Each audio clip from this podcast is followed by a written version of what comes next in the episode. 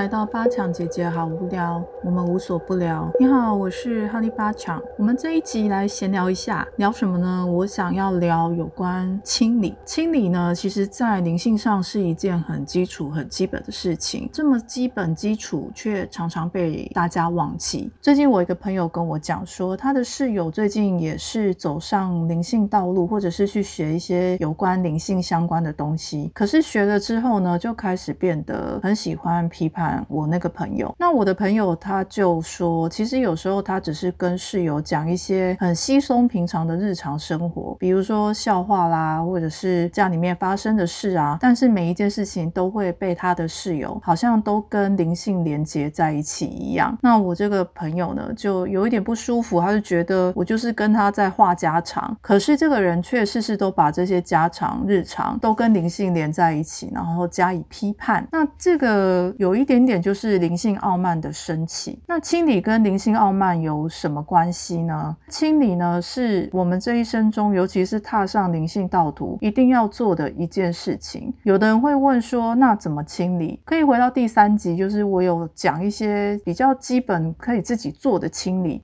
清理之所以重要呢，是因为我们清理的越深越多，我们就知道说不应该拿一些所谓的灵性法则啊，或者是宇宙法则去批判别人。清理越多的人，其实会越接触到真实的自己，而每一个人真实的自己，应该多半都会发现是中性的，而且那个中性是不带批判，并且有支持性的。如果没有支持性，至少就也会知道说，原来每。每一个人都是独特的。当我们看到每一个人都是独特的，就能够明白，并不是所有的法则都可以用在每一个人身上。当然，我可以明白，刚学习灵性或是在灵性道途上，好不容易学到一个什么灵性法则啦，或者是某某法则，就很容易拿这些法则去套用在别人的身上。在我以前刚开始学习灵性的时候，也常常遇到这样的人。我也曾经是。这样的人，经过越来越多的清理，就会发现其实这样子是有一点不妥的。所以我们在清理的过程里呢，我有学生就也曾经问我说，到底是要做多少才是清理？我必须说，它是一辈子的功课。所以踏上灵性道途，或是有自己的灵修的人呢，这不是一件很轻松的事情。有些人会很向往说，灵性道途或是自我修行呢，好像听起来非常的飘飘欲仙啊。像仙女一样，其实并不是的。我不知道大家有没有一个经验，我们在家里面做的坐垫啊，或者是一些地垫、毯子，如果你拿到室外啊去抖一抖。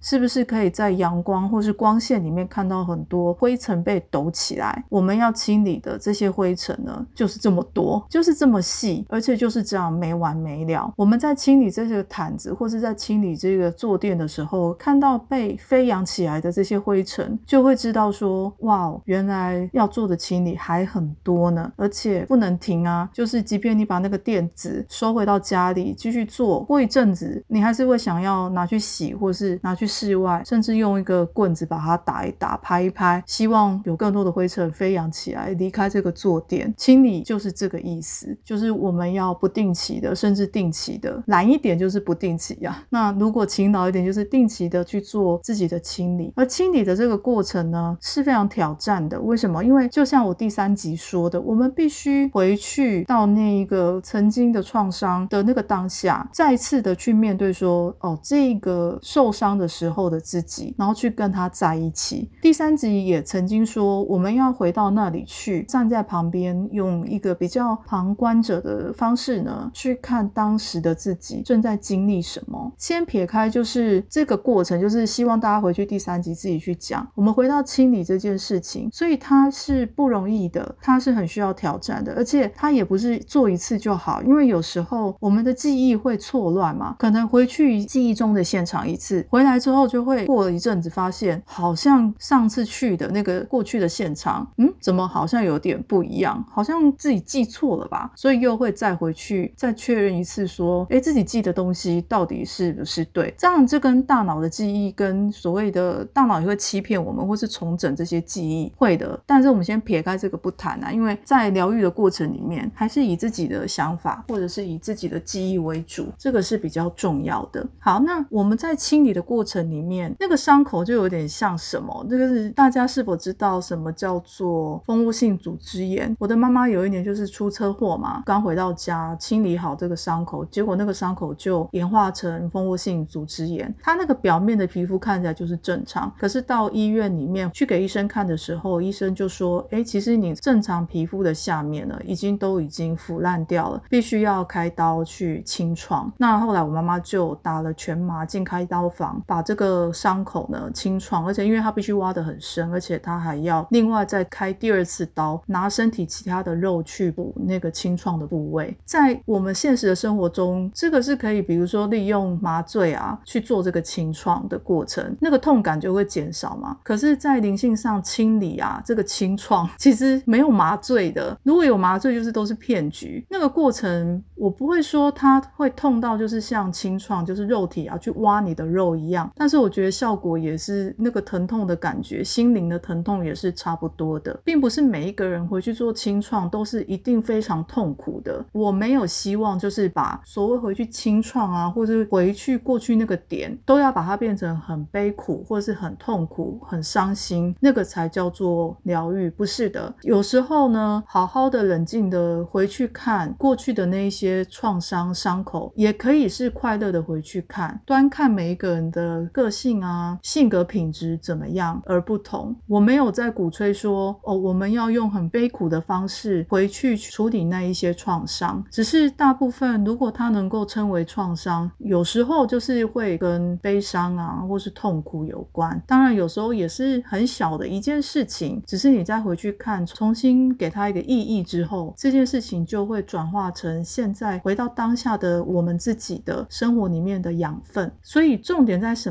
我们在清理的过程里面，无论你是要用快乐的方式清理。我也有看过，就是有人用很快乐的方式回去清理，但那是因为跟那当事人就是他的个性使然。大部分都是比较用，比如说会哭啊，会感到伤心啊，或感到悲伤或痛苦，会有很多不同的心情，或者是很多不同的情绪升起来之后呢，所表现出来的东西就会看起来好像是很悲伤、很痛苦。其实不尽然。不过我要讲最重要的是，这些清理呢，不管你是用快乐的或是悲伤的方式，端看你的原创的。那些原来的创伤到底是什么性质的？还有你自己本身的个性，不管是怎么样，这个清理都是要去做的。也就是说，你把这个垫子、这个坐垫拿去外面，你是要快乐的，就是把它抖一抖，在阳光下平静的看着这些灰尘飞扬起来，还是你要跪在地上看着这些灰尘，然后哭泣，或者是告诉他们说，我绝不原谅你？这都是个人的要去经历或穿越的事情。只是在这个清理呢之后，我们就会发现现。原来我们过去有过太多的批判，原来那一些所谓的滤镜，在经过清理之后都会变得干净。有没有想过，如果我们要搬去一个房子，第一件事情是做什么？当然就是清理这个房子啊，打扫这个房子。而如果一个房子住很久了，要做什么？就是大家最近很流行的断舍离啊，必须要把家里面一些垃圾全部倒出去，才能再买新的东西，或者再装进新的东西嘛。甚至不要买东西不装东西的话，有一个更清晰的。的空间啊，这个就是清理最大的作用。在灵性上呢，我们没有什么麻醉的方式。如果有什么麻醉的方式，或是让你迷幻的方式，告诉你说，哦，这个就是一个清理的方式，我没有这个方面相关的经验啊。但是我认为，我碰过的老师，或是我接触到的教导，多半都还是用比较正规的方式去处理这一些所谓需要清理的这些道路。好，那做完清理之后要做什么呢？第二件事情，其实我。我觉得蛮重要的，也是我想在这边鼓励大家的。通常如果能够清理，愿意去清理的话，那个过程会稍微挑战一点，或是可能会又有一些痛苦回来找。只是我们鼓励说，我们把这一些创伤，把它转化成现在我们在这个当下所需要的滋养的元素吗？所以我们在转化的时候呢，这个东西它必须是有一个时间的，那个时间当然是端看每一个人所需的时间不同。可能你有十个伤口，他有二十个伤口，当然时间会不一样啊。有的人是小伤就觉得痛得哇哇叫，可是有的人可能是被伤得很深却一声不吭的，所以跟每个人个性不太一样。不管怎么样，如果比如说我们在第三集说过，快穿回去之后，我们将那一些所谓的创伤转化成养分的话呢，如果做的差不多了，好，我所谓做差不多，就是可能在过去的重大事件点去做的时候，你觉得哎，好像每个点，无论你回去几次之后，你再也不会有那么多情绪或是心情不好的感觉。我不会说那一些伤口或是那些创伤会消失，其实他们会在，但是我们可以把有一些伤口，利用现在自己所学的这一些能力，或是所听到的这一些方法工具，把它转化成现在好的滋养。而这些滋养、这些养分呢，就是提供在我们现在。如果你觉得已经做的差不多了，哈，就是你已经都觉得好像再回去也没怎么样了，就是都 OK 了。接下来呢，就是要做下一个动作，叫做把这一些故事都放下。我不知道大家有没有遇过，就是可能呢，就是遇到有一些人，他可能在走自己的一些历程，他会不停的诉说自己这方面的故事。例如，可能失恋的人就会一直找朋友抱怨他的对象或是他的伴侣是怎么样的在伤害他，或是劈腿啊、外遇啊，带给他多少的伤害，然后就会持续的一直讲。如果他遇到一个不好的对象或是伴侣，那他就可以讲一辈子。那万一他遇到十个，就是如果他遇到都是不好的，那他的故事就多的没完没了。而他在讲这些故事呢，永远都是在比惨或是比烂。其实呢，就算这样的人正在经历所谓清理的过程，他还是会不停的去诉说这一些相同的故事，而且呢，可能听到别人的类似的故事，比方说别人也有外遇啊，或是被背叛的经验啊，他就会把自己的故事再拿出来跟别人比较，就是要比惨的意思。就算这样的人他做过很多清理，可是觉得说他现在没事了，可是他却一直把这些故事拿出来重复的讲，就是这个清理还有第二个阶段没做完，就是要把这一些故事放下。如果我们的人生是一条道路，然后走在这一条人生的道路上，人生旅程上，我们身上就有很多故事，很多的包袱。每一个故事如果都是一个行李，我们还能走得快吗？或是我们容易往前走吗？拉着这么多行李，如果我们去搭飞机，我们如果身上有四，我自己就有经历啊，就是身上有四五个行李，就算这些行李，我认为它再重要、再简便，但是它还是非常让我难以前行，难以前行到到每一个关卡，我都觉得哇，我光是把这些行李提上提下都不容易了，更何况如果中间又遇到什么问题，这些行李我都一个一个都要照顾，我一个人真的是十只手都不够用。有过这样真实在机场的经历之后，把这个画面兑换到我们的人生里面，如果我们的人生旅途上我们要背这么多行李，而而且这些行李又没有经过所谓的清理去转化，变成比较小的元素，所谓的微量元素给我们滋养的话，那这些行李有多重？这些行李的负担有多大？我们有些人会拿着这些行李当做是一个旗帜，就是说我要插旗，说我也被背叛过，我也遭受到外遇，我也被家暴过，被性侵过，或者是哦我的伴侣对我如何的不好，我的家人是怎么样虐待我，朋友是怎么样给我一些情绪的压力，或是我的父母给我什么情绪勒索，很多这种东西都没有清理掉，或是就算清理掉了，只是把整个行李箱打开，重新把它排整齐，然后再把行李箱关起来，再带着这个行李箱走，整理好了没错。可是其实你不再需要这个行李箱了，你的行李箱需要淘汰了。因应时事的不同，因应科技的变化，你要带的东西其实已经不需要那么老旧沉重了，必须要把那些故事一一放下。还有那些故事不一定纯指创伤，有一些故事也是快乐的故事，过去的辉煌，曾经的那一些，就是生活里面曾经发生过所谓高光时刻，不管是悲伤的，或是高光的，或是快乐的、得意的这些故事，其实要全部都放下，我们就把这个包袱放下。下，放下之后呢，我们才能够开创一个新的道路，而这个未知呢，才能朝我们走来，给我们一个礼物。这个礼物我不知道会是什么，因为每个人都不一样嘛，每个人想要的都不一样。只是我们可以确认说，当我们放下这一些包袱，我们轻盈的往前走，那往前走的时候，无论新的东西来的是什么，对我们而言，都还有更多的空间装得下这些新的东西、新的元素、新的行李，可以把它打开看看，要给我们什么礼物。或许你所需要的东西，就是要在第一阶段清理，然后第二阶段放下你已经清理过的这些东西，跟他说再见，然后把它放着，然后就往前走。如果我们有需要，再回来看看这个行李箱里面有什么。其实，在我们的心里面，在我们的能量场里面，随时都可以把它召唤回来，再重新打开来看。看完之后，再把它送回去，就不要再背着它往前，因为一点帮助都没有，只会拖延我们的进度。而而如果我们知道未知可能已经准备好的一个礼物在前方等着我们，我们是希望快一点到呢，去拿到那个礼物，还是越晚越好拿到那个礼物呢？我们一定是希望，哎，赶快看看新的未知的礼物给我们的是什么。好，我们最后呢总结一个小结，第一件事情就是我们要清理，清理呢没有麻醉药，所有真实的清理都是真的要去面对的一个过程。